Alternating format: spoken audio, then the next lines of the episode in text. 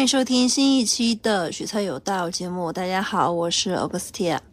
那么今天要给大家带来的讨论话题是：别在你的工作中扔进沙包。呃，什么意思呢？就是说，可能老板一开始布置了一个比较艰巨的任务给你，然后呢，这个艰巨的任务呢是，而且还是比较重要且紧急的。那么这个时候呢，你可能会下意识的去做一些比较重复性的或者是简单的工作，就给自己心理安慰说：“哎，虽然说我没有完成老板的任务，或者是我不知道老板这个任务怎么做，但是我也做了任务呀，对吧？我也做了工作，我也算是对得起我的工资，对得起我打工的这个时间。嗯，老板应该会骂我，也骂得轻一点吧。”就是处在一种比较逃避的心态，把然后呢把这个事情拖到他再也不能拖的时候，你再开始就是紧急的啊，没完胡子一把抓的做，这个叫做在你的工作中扔进沙包，也就是你总会掺杂一些不那么重要的事情，去回避在工作当中真正需要你去迅速解决和完成的一些工作。这个其实，在大家，比如说，如果大家还是学生党，那么也会比较常见。这个就是所谓的拖延症，对吧？就是说啊，我知道我手上可能对于科目 A，那么我现在要去做一件非常重要，需要去做一件非常重要的一个任务。然后呢，或者是啊，这一套卷子对我明天的考试非常重要。就是说，比如在大家。考，比如说今年的一个某一项的一个考试，那么对于今年的这一项的考试呢，可能是之前以往的，对吧？离得我们最近的一届真题，对，比如说今今年考试，对吧？那去年的真题呢，就是最重要的，对吧？同类型的或者是同分同等的同一份试卷的真题，但是我就想说，嗯，我还是要把基础知识复习好才行，我不能说一下就做卷子。然后呢，你就去啊，做了很久的，就是说看了基础知识啊，回顾课程啊，上课。但是呢，你把最重要的做真题的这个阶段放在了离考试，比如说这次考试的前一天，我再来做，啊，这个算就是算扔沙包了，这个就算扔沙包了，因为你忽略了很多，或者说忽略了一个对于你这次考试而言非常重要的。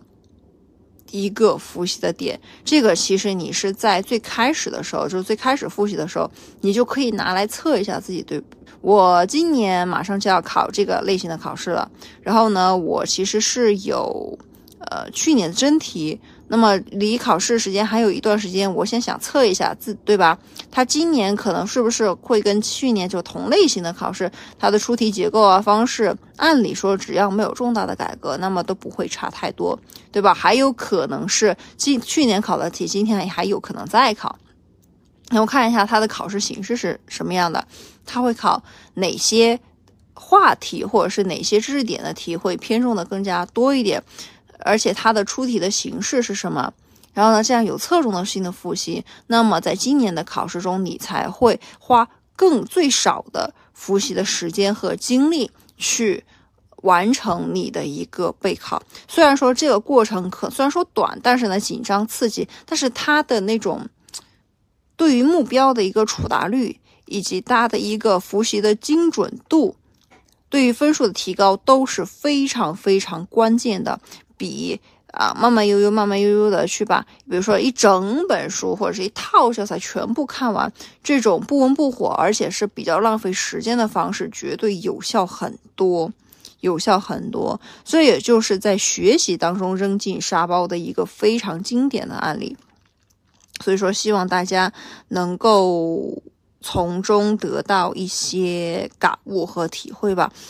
并且是这样，如果是老板给你布置了一个任务，对吧？然后呢，你想说啊，我想做一些轻松的工作，因为这个工作呢对我而言可能压力太大了。我想想一个鸵鸵鸟一下，我想回避一下。但是呢，在职场中，你又不可能完全回避，说哎，我先刷会儿手机吧，对吧？让我的心情放松下来。一紧张或者是一压力太大，我就做不了事情。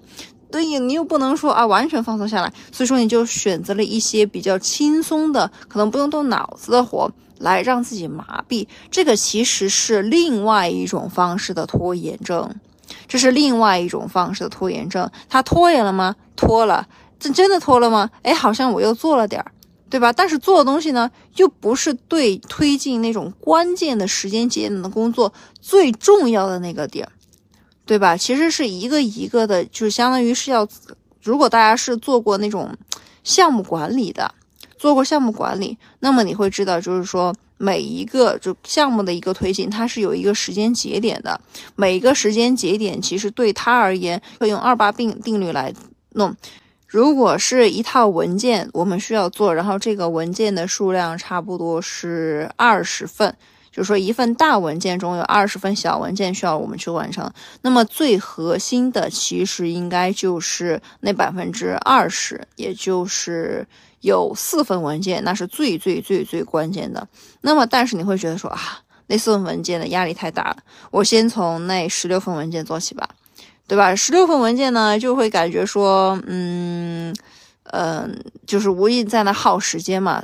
但是呢，那十六份文件又不是特别的重要，就是感觉好像，嗯，写写就能写完的。而真正你需要漏掉的那百分之二十的文件呢，需要去重大的，你需要查很多资料，进行一些很多的深度归纳总结才能够完成的。你反而没有花那么多时间。其实你是完全可以把那十六份文件进行一个外包也好，或者是你在其其他的，你先完成那百分之二十，你再完成那百分之八十，都是没有。问题的重要的永远都是非常少数的且核心的内容，就是大家一定要明白一个道理，就是无论是做什么样的工作也好，还是做什么样的，比如说复习呀、考试也好，就是说他考的东西或者是得分的关键点，都是永远只有那百分之二十。就是说，比如说一本书，对吧？就是也是啊，掌握的也都是只有百分之二十的内容。比如说，我给大家录一集 Podcast。那么每次的观点其实也只有一个，其他的时间是在举例子，帮助大家更好的理解一个事情，或者是我会举例子来佐证我的一些观点或者想法。但是本身观点和想法所占的时长比例，对吧？也就是百分之二十。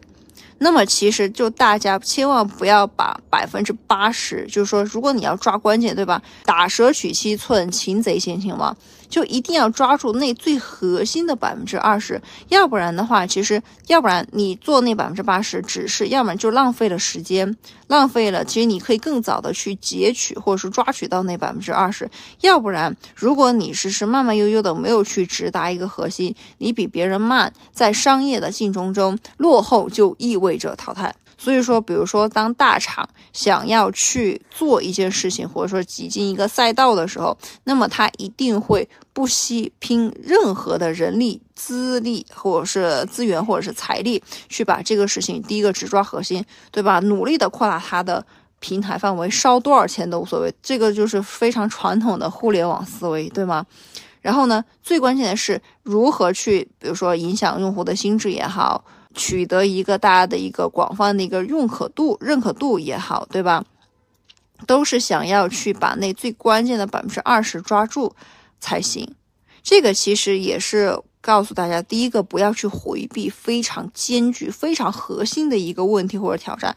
往往把这个东西攻下了之后，其他的部分都是迎刃而解的。另外的就是，如果你能够看透一个事情的本质。对吧？那么你会比别人节约。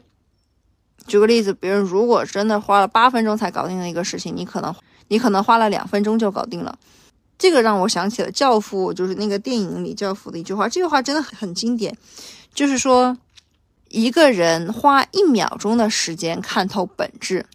他的人生跟要花一生的时间去看透一件事物本质，那么这两者的人生绝对是截然不一样的，对吧？就是截然不一样。我们不说，就是说这个差距有点大。我们可以说，如果是花一分钟和花一个小时的，其实这个差距也很大。很多问题都是要直指核心，可能直指核心这个事情会让你感觉很不舒服。那你感觉，比如说很没面子啊，或者是，嗯，让让你觉得摸不着头脑啊，就是因为下意识的人想要去回避，如果想要直击核心，这个其实说实话是有点反人性，这个有点反人性去进行一个操作，就是因为会让你觉得很不舒服。比如说学习可能让你觉得很不舒服，对吧？然后工作可能。会让你觉得非常的就不是很舒服，让你去比如进步或者是锻炼身体，嗯，感觉啊好累，对吧？会让你感觉到很不舒服。但是就是这种不舒服直击问题的本质核心，才够才能够让你在能力上去有一个进步。如果你是做一些对平平淡淡的啊，然后就按你自己的节奏来，其实你自己是没有进行一个迭代的。对吧？你自己没有进行一个迭代，因为你是按照你自己的一个做事方式来做事，你并没有跳出舒适圈，你没有跳出舒适圈，你没有一个思维碰撞的一个火花。其实，我反而觉得说，你去正面这样的一个冲突或者是挑战是好的，就是不是说只是冲突啊，就会或者是嗯，你引起一种不舒服啊，都是不好的。不不不，反而这种不舒服。或者是你不愿意去做这个事情，在这种场景下，在这种场景下是好的，是好的。所以说，大家想想过没有？就是如何让自己，比如说提高做事效率，或者是更方法，或者是掌握新技能，其实这些都是不舒服的。除非你有一个非常强的动力，说啊，如果我不干这个的话，我明年明天可能会失业或者是死去，那么你可能会就是那种从从反向的从下线去逼你去干事情，因为如果你是你自己主动的去要求一个上限，你都不会感觉到很舒服，而且你自己不会会很下意识的去回避这样的不舒服，是这样的，所以说你反而会给你的工作啊学习扔进沙包。扔进沙包，但是这不会让你有所进步和成长。如果是一味的回避话，或者是一直在你认为的那个轨道上前进，以以你认为的那个轨道上，以你认为的那个速率前进，那么你是不可能进步的。你一定要从外界，对吧？过来打破你。打破你，消除你的一个，就是说不断扩大你的一个学习的范围，或者是知识能力的范围，减下减除你在你原有那个圈层里的一个熵增，那么你才有可能会持续的一个进步。那今天我们的 Podcast 就介绍到这里，希望大家听完这集之后都能有所收获。我们下期再见，拜拜。